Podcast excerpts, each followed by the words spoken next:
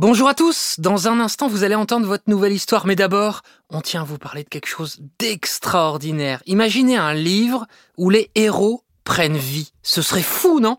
Eh bien Bugali a fait de ce rêve une réalité pour les enfants entre 3 et 7 ans. Imaginez un combo entre un livre papier et un support sans écran, la console Bugali. Au contact de la console, le livre de votre enfant devient non seulement tactile, mais également sonore, une expérience de lecture réinventée qui ouvre les portes de l'imaginaire des enfants.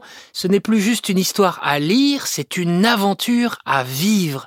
Les enfants profitent alors de leurs histoires préférées avant même de savoir lire en toute autonomie. Entre musique, jeux, comptines et autres surprises, les livres sont comme des dessins animés sur papier complètement interactifs et s'ils le souhaitent, ils peuvent également découvrir l'histoire en anglais. Bugali, c'est le partenaire des temps calmes sans écran pour vos enfants. Rêver, imaginer et fabriquer en France. Voilà pourquoi on adore à encore une histoire. Tout de suite, place à votre histoire. Bonjour à tous, bonjour les enfants, j'espère que vous allez bien. Aujourd'hui, je suis très heureuse de vous raconter une nouvelle histoire qui a été écrite par une amie à moi qui s'appelle Hélène Zelani. L'histoire s'appelle Alistès au pays des neiges éternelles. Encore une histoire est un podcast réalisé par Alexandre Ferreira, raconté par moi, Céline Kalman, et produit par Benjamin Muller.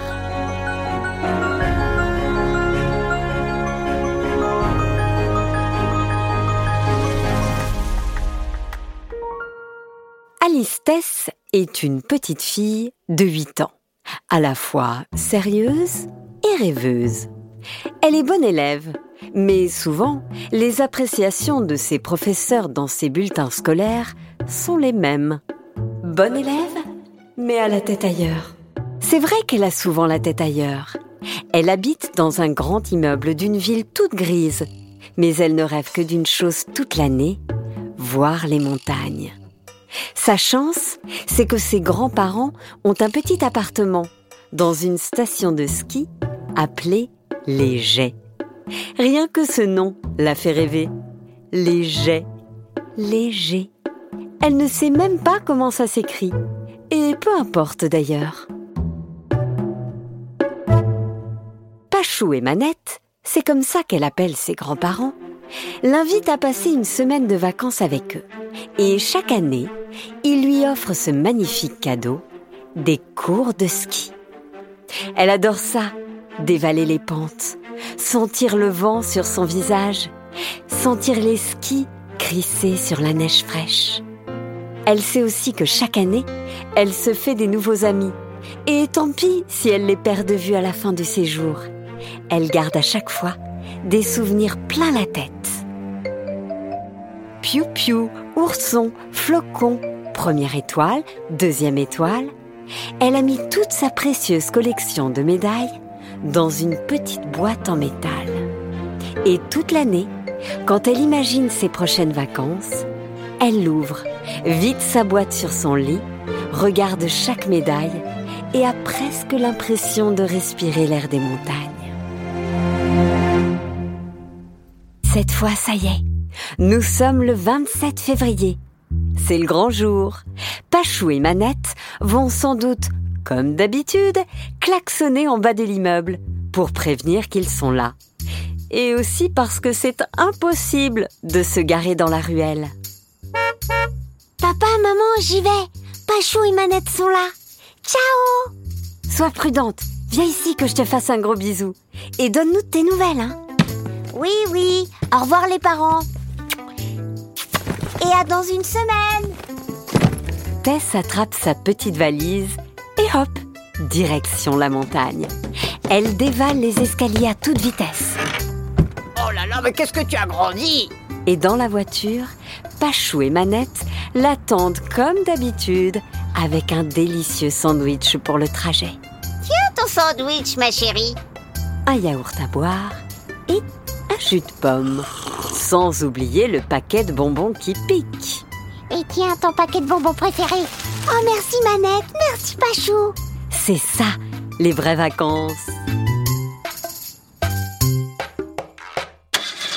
Sur la route, Alice Tess reconnaît à chaque fois les péages et certaines grandes stations-service.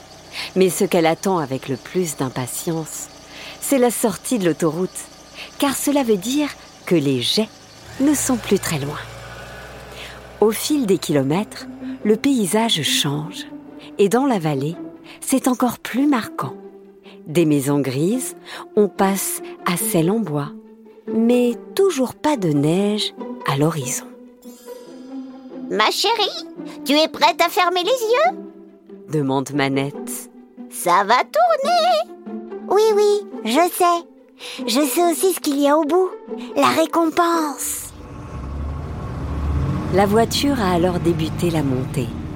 Les routes enlacées qui font un peu mal au cœur. Alice Tess a l'habitude. Elle ferme les yeux et se laisse bercer jusqu'à ce que la voiture ralentisse. Elle ouvre un œil, puis deux, et les voilà. Les cimes enneigées. C'est comme si tout le reste n'existait plus. Comme si ce long voyage était passé en une fraction de seconde.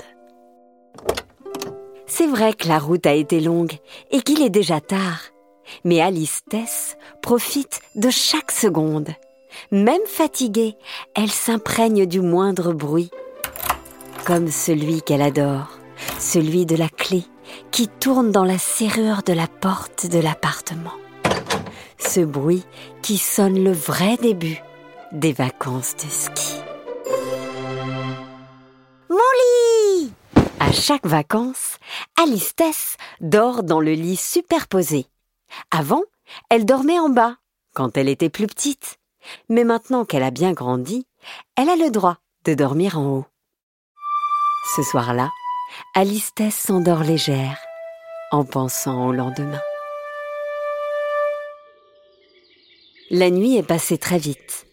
Alice a ouvert les yeux tôt le matin, réveillée par la lumière du jour qui est passée entre les rideaux épais de sa chambre. Il a neigé et une mince pellicule blanche recouvre les toits des chalets, la route et les pistes au loin. Pachou, Manette, il a neigé, il a neigé. De la neige fraîche, de la neige fraîche. C'est la meilleure. Elle fonce dans la cuisine et retrouve ses grands-parents qui lui ont préparé de bonnes tartines grillées et un chocolat chaud. Il ne faut pas traîner, car le cours de ski commence à 9h30. Alice enfile l'ensemble rose qu'elle a hérité de sa cousine. Ouf, il lui va encore. Elle file au magasin de ski pour récupérer tout le matériel. C'est un peu la course, c'est vrai, mais ce n'est pas grave. Elle a tellement attendu ce moment.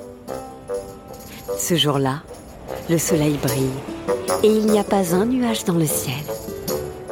Alice a retrouvé les autres enfants devant le panneau Troisième étoile. Salut, moi je m'appelle Alice Salut, moi c'est Gaspard. Moi je m'appelle Lucien. Et moi, c'est Julie.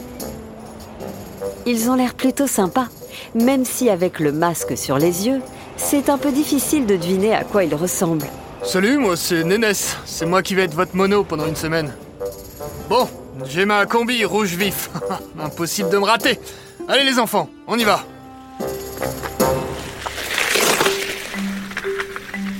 C'est parti comme ça, la file indienne, derrière lui.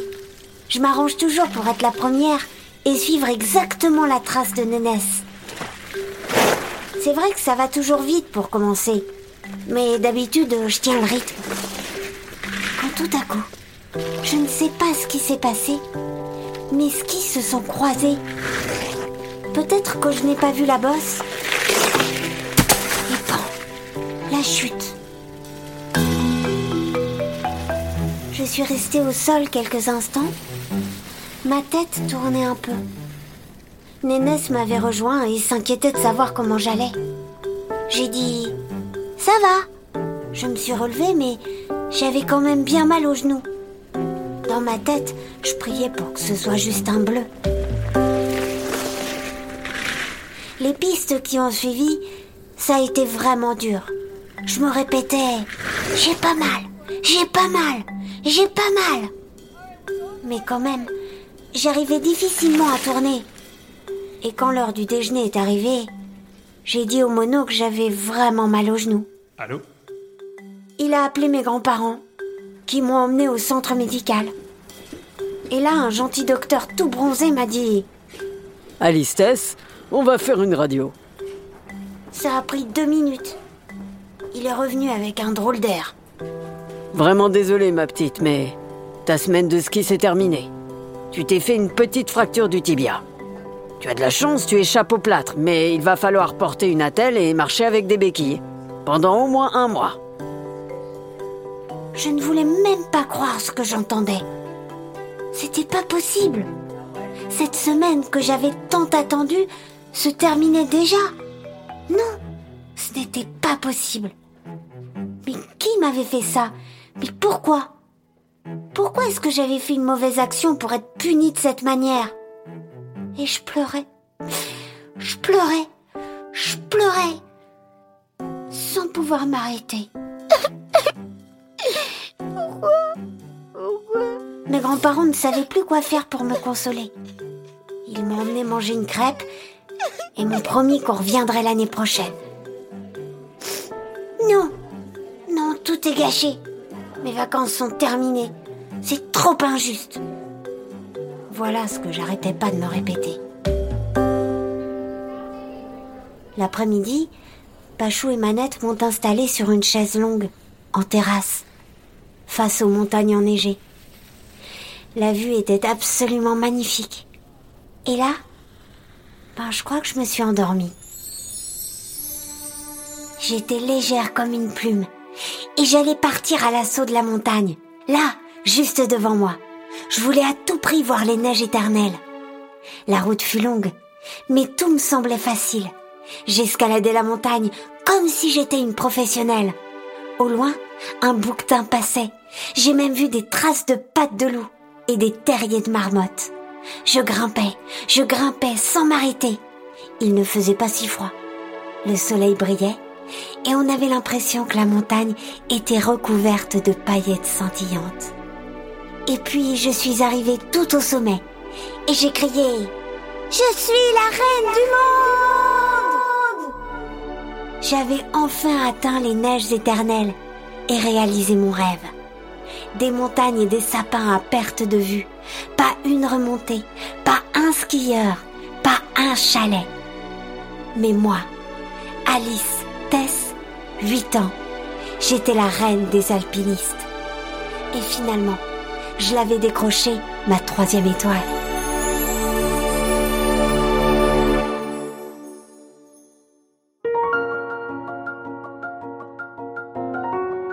Voilà, c'était Alice Tess au pays des neiges éternelles, histoire écrite par Hélène Zélani. Encore une histoire est un podcast réalisé par Alexandre Ferreira, raconté par Céline Kallmann et produit par Benjamin Muller. Elle était trop bien cette histoire. Je vais me la réécouter encore et encore et encore. Parce qu'elle est trop trop bien.